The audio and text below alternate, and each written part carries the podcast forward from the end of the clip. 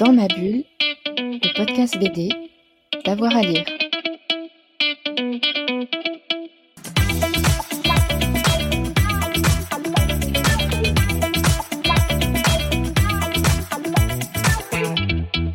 Bonjour à tous et à toutes, bienvenue dans ce nouvel épisode de Dans ma bulle, votre podcast 100% BD avec avoir à lire. Aujourd'hui, 270e émission pour une rencontre avec euh, Thomas Sirdet, c'est le cofondateur de la Japan Expo. Il présente au micro de Fred Michel une partie de la programmation de la 22e édition de cet événement vraiment incontournable, hein, dédié à la culture et aux loisirs japonais. Ce sera du 13 au 16 juillet 2023. Bonjour Thomas. Bonjour. Merci d'être avec nous sur Dans ma bulle. Alors aujourd'hui, on va parler de la 22e édition de la Japan Expo. Alors, ça sera encore une édition du, Feu de Dieu. Du Feu de Dieu, je reprends l'expression que vous avez euh, prononcée pendant, la, conférence de presse. on a cherché pendant longtemps comment on pouvait exprimer, parce que c'est une édition qui va être vraiment, vraiment, vraiment, vraiment dense en programmation. Euh, on n'a pas l'habitude de faire des choses légères, hein, mais cette année, comme le Japon s'est réouvert entre-temps par rapport ne serait-ce qu'à l'année dernière, euh, on a un vrai retour de tout, tout, tout, tout, tout le monde. Donc, bien sûr, ceux qui sont venus l'année dernière et qui l'ont fait dans des conditions difficiles. On les remercie fort fort. Mais c'est vrai que du coup, cette année, on a l'impression qu'il y en a de partout. Euh, ça va être assez euh, phénoménal. Et puis, euh, il y a aussi toute cette dynamique qui est donnée par... Bah, par le dynamisme de marché tout simplement en fait qui, qui s'est toujours euh, développé, qui s'appuie euh, sur les plateformes digitales, qui s'appuie euh, sur les éditeurs et qui fait qu'aujourd'hui on a de plus en plus de fans et ça se sent dans les réactions.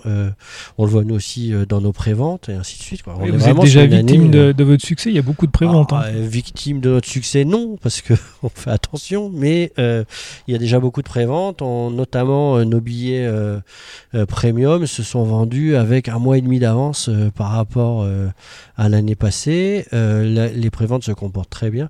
Enfin voilà, on a une super programmation, on a des professionnels qui sont au rendez-vous et on a un public euh, qui euh, se prépare tranquillement et qui effectivement devrait être au rendez-vous. Justement, vous parliez des, des invités japonais, ils seront plus de 175 cette année. Oui, on a 175 invités. Alors, ça comprend à la fois des mangaka, des gens de l'animation, des musiciens, des artisans, des artisans euh, c'est à l'image un petit peu de la programmation du festival qui est très diversifiée, euh, puisqu'on va parler aussi bien de manga que de dessin animé, que d'artisanat traditionnel, que de musique, euh, que d'art de, vivre, de cuisine. on en a vraiment pour tous les goûts, avec cette ambition pour faire, comme un fameux magazine des années 60-70, quelque chose qui peut servir les jeunes de 7 à 77 ans. Même 7 à 99 ans, hein, carrément. 7 à 99. Ah oui, mais la, longévité, c'est augmenté. Mais, mais voilà, enfin, on essaye de faire en sorte que tout le monde puisse y trouver son compte et puisse s'amuser. On a. Euh, ça fait partie de notre ADN que de faire en sorte que tout le monde puisse s'amuser. On, travaille notamment, par exemple, dans le jeu vidéo, c'est un peu incongru, enfin ça ne serait pas venu de manière naturelle comme ça, mais on travaille dans le jeu vidéo avec l'association Silver Geek qui s'occupe de bah, du jeu vidéo pour les, gens, pour les personnes du, du troisième âge. Et euh, on organise un concours avec eux sur scène qui est hyper dynamique et on s'aperçoit que euh, on n'a pas besoin de, de, fractures euh, technologiques en fait. Hein. Il suffit de s'y mettre et tout le monde peut jouer aux jeux vidéo. Et en plus, on s'aperçoit quand on regarde les études que ça fait du bien au niveau cognitif et tout. Donc c'est vraiment pour prouver qu'il n'y a pas de mal à se faire du bien, entre guillemets. Donc venez à la Japan Expo. Venez à la Japan Expo. a priori, vous vous amuserez. Alors justement, euh, qu'est-ce qu'il y a comme une grande nouveauté cette année? Euh, déjà, nous avons le plaisir d'accueillir en invité d'honneur M. Tsukasa Hojo, qui est euh, notamment le créateur de Nicky Larson, pour son nom en français, euh, donc euh, auteur cultissime s'il en est. On a une première aussi avec Brigitte Lecordier, qui est la voix du mythique de Sangoku dans Dragon Ball, et où on va organiser sur scène une performance de comédie de doublage en live sur un webtoon qui s'appelle Pick Me Up. Et donc, on va pouvoir voir des comédiens de doublage jouer avec des, bruitages, jamais, en fait. avec des bruitages en plus. Avec des bruitages, avec du son, ce sera quelque chose d'assez formidable. Une lecture vivante. Une lecture vivante, exactement. C'est exactement ce qu'on voulait faire. Et euh, on a aussi euh, des troupes de théâtre qui viennent. On a notamment le Youth Theater Japan où euh, ce sont des, des ados qui, qui apprennent le théâtre et qui viennent pour certains de Tokyo, d'autres d'Osaka, où ils vont faire des performances sur scène euh, assez incroyables. Moi, je les ai vus et c'est absolument dingue. Euh, on a euh, bah, le, cosplay, bien sûr, avec le European Cosplay Gathering qui réunit la crème de la crème du cosplay en Europe, qui va s'affronter pour savoir quel pays est le meilleur, un petit peu à l'image d'un d'un Eurovision, ce genre de concours. Dans les grands temps forts, ensuite, on a... euh, bah, ça fait déjà pas, C'est pas mal déjà. Ouais. Et il y a quelques changements aussi dans les espaces, non C'est ça? Oui, alors en fait, c'est un peu euh, du changement dans la continuité. Euh, c'est que euh, on on tous les ans, on, on- on fait le bilan du festival et on se remet en cause et on change des choses dans la programmation, on change des choses dans les agencements euh, parce que on fait des expériences et puis il y a des choses qui marchent et des choses qui ratent et du coup ça nous force à repenser un petit peu, mais dans l'ensemble, le périmètre du festival reste le même. C'est juste qu'on a pris notamment la scène de musique qui était juste à côté de la scène Yuzu où on fait beaucoup de projections et de grandes conférences. Et c'était un peu compliqué parfois la cohabitation, donc on l'a poussé à un autre endroit où on pense que ce sera mieux. Et puis, bah, pareil, on va faire l'expérience. Si c'est durable, eh bien, elle restera là pour toujours. Et puis, si on s'aperçoit que ça crée encore des, on la promènera jusqu'à ce qu'on lui trouve sa bonne place. Et ça permet aussi aux gens quelque part bah, de, de renouveler un petit peu leur parcours de visite dans le festival parce que euh, s'ils veulent toujours suivre les mêmes programmes. Eh bien, ils sont obligés de savoir, de chercher où, euh, où, où se trouvent les différents endroits.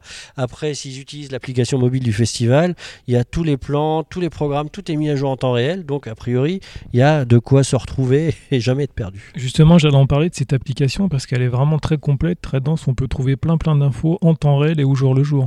C'est ça, l'application mobile, elle permet à la fois bah, de voir le plan, elle permet aussi de suivre le programme, mais aussi dans le programme de choisir ses favoris. Parce qu'on l'a dit, il y a beaucoup, beaucoup de choses qui se passent sur le festival.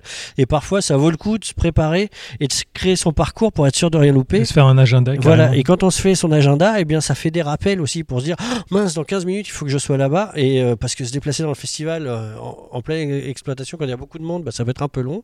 Donc c'est pas mal. Et ça permet aussi pour ceux qui veulent des dédicaces, pour certains auteurs, en fait, il y a des loteries qui sont à l'intérieur de l'application mobile et qui vous permettent de récupérer des bons de dédicaces pour aller dans les espaces de dédicaces Soumiré ou Amazing Stars pour bah, obtenir vos dédicaces. Voilà. Alors pendant la Japan Expo, on peut retrouver aussi beaucoup de conférences. Moi, il y en a deux en particulier qui m'ont attiré. C'est la, la conférence autour du rôle d'un éditeur de manga et aussi la conférence autour de Matsumoto qui nous a quittés en 2022.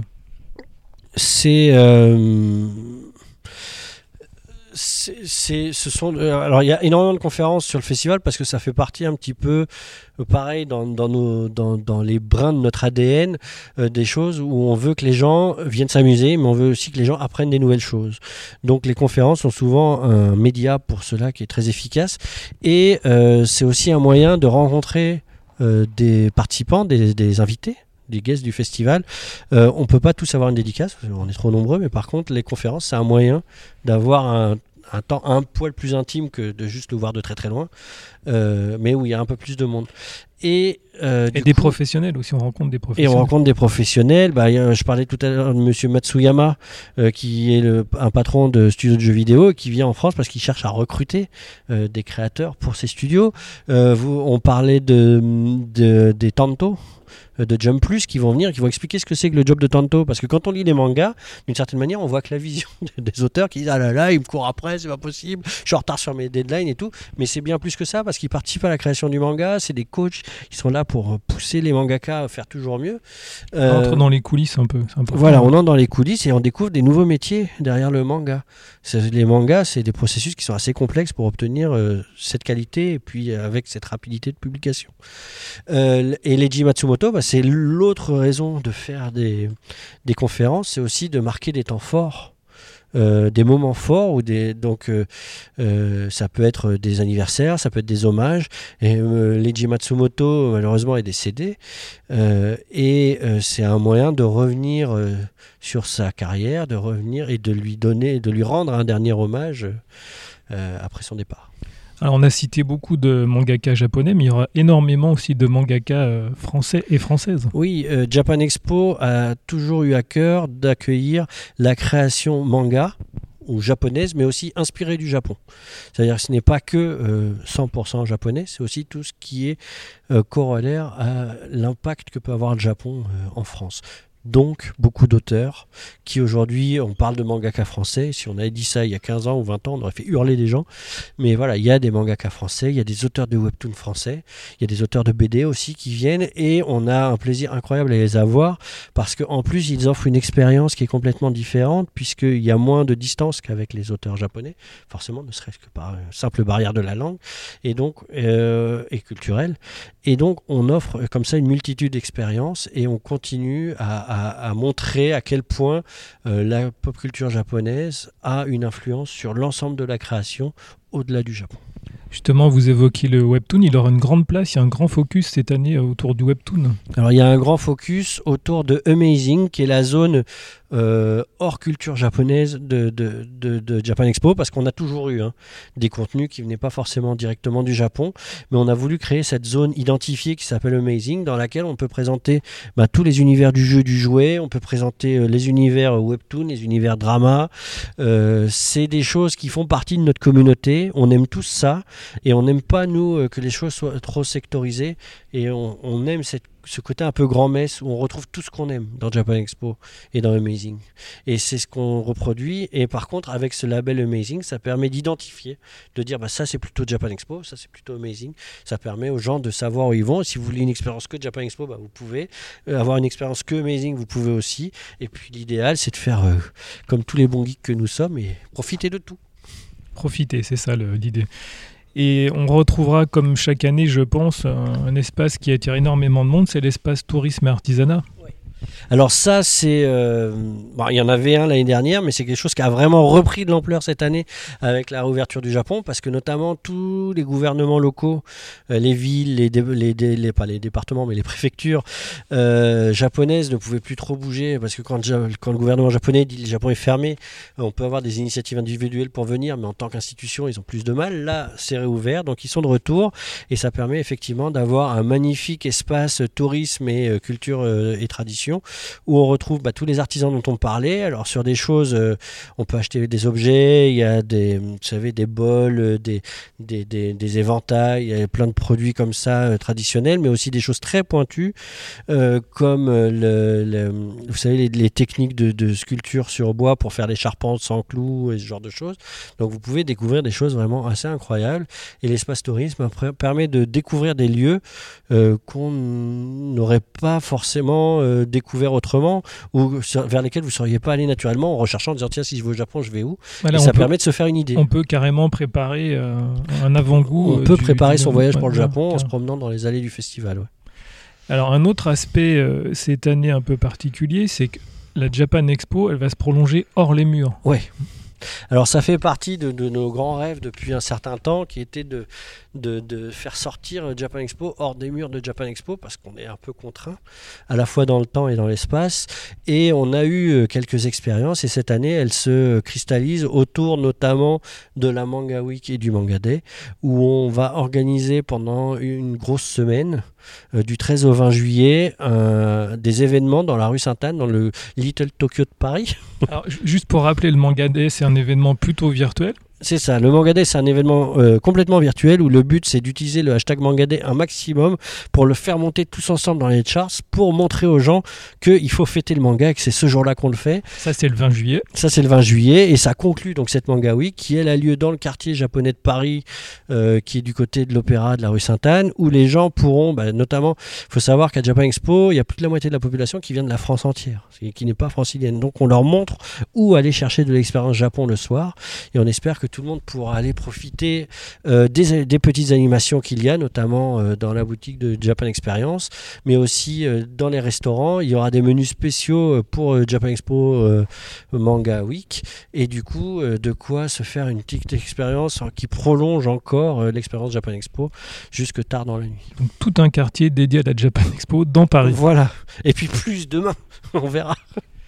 Euh, alors ensuite, euh, euh, est-ce que ah oui, L'autre question, c'est est-ce qu'il y a d'autres surprises à venir Il y a euh, d'autres surprises à venir. À la fois, euh, ça nous fait plaisir, mais en même temps, ça nous attriste parce qu'on aurait bien aimé tout partager aujourd'hui. C'est frustrant, même pour nous. C'est très frustrant, mais il y a effectivement encore quelques euh, grandes animations, quelques grands noms d'artistes qui vont arriver dans les, dans les semaines qui viennent. On a vraiment tout fait pour pouvoir les annoncer aujourd'hui. Malheureusement, on n'y est pas arrivé. On est encore sous embargo. Et alors, nous, on sait. Et c'est encore plus dur de ne pas le partager. C'est encore pire. Parce que nous, on a juste envie de dire, mais si, il y a lui, il y a lui, il y a lui. Mais voilà, donc euh, il faut bien suivre euh, tout ce qui va s'annoncer euh, Il faut via rester au presse. contact. hein. Voilà, par voie de presse et puis bah, sinon sur les réseaux sociaux du festival ou sur le site, parce que il va y avoir des choses encore bien bien sympas. Ouais. On va rester Et à la pas un peu quoi. Enfin, c'est des, des choses énormes en gros. Voilà. Alors pour terminer, j'aimerais aussi rappeler que la Japan Expo, c'est pas seulement à Paris, à Villepinte. C'est ça. Alors Japan Expo, aujourd'hui, c'est trois rendez-vous en France. Il y a bien sûr le rendez-vous qu'on connaît beaucoup à Paris en juillet, mais vous avez aussi le 28 et 29 octobre à Comet à Orléans et euh, en février euh, à- au Parc Chano de Marseille. Voilà, donc euh, il y aura la quatrième édition de Japan Expo Centre à Orléans et la quatorzième édition de Japan Expo à Marseille. Donc c'est le même principe qu'à Paris. hein. C'est des événements. Alors, celui de Paris, c'est l'historique, c'est celui qui est là depuis longtemps, donc c'est le, celui qui a le plus d'emprise et qui a le plus- la plus grande taille, mais euh, c'est euh, des, des- la même recette, c'est les, les mêmes animations euh, à, à des tailles qui, qui varient. Quoi. À une échelle différente. À une échelle, exactement, à une échelle différente. Bon, eh très bien. On se retrouve donc pour la Japan Expo, Thomas, du 13 au 16 juillet. Merci On beaucoup. Merci beaucoup. Voilà, rendez-vous donc le 13 au 16 juillet 2023 au Parc des Expositions de Paris-Nord Villepinte pour cette Japan Expo euh, prometteuse. On se retrouve très vite avec un nouvel épisode euh, de Dans ma bulle. Évidemment, euh, d'ici là, vous pouvez piocher dans les 270 épisodes précédents et puis toutes les chroniques évidemment qu'on a fait. N'hésitez pas, on se retrouve très vite pour un nouveau podcast. Bonne journée à tous et toutes. Dans ma bulle, le podcast BD, d'avoir à lire.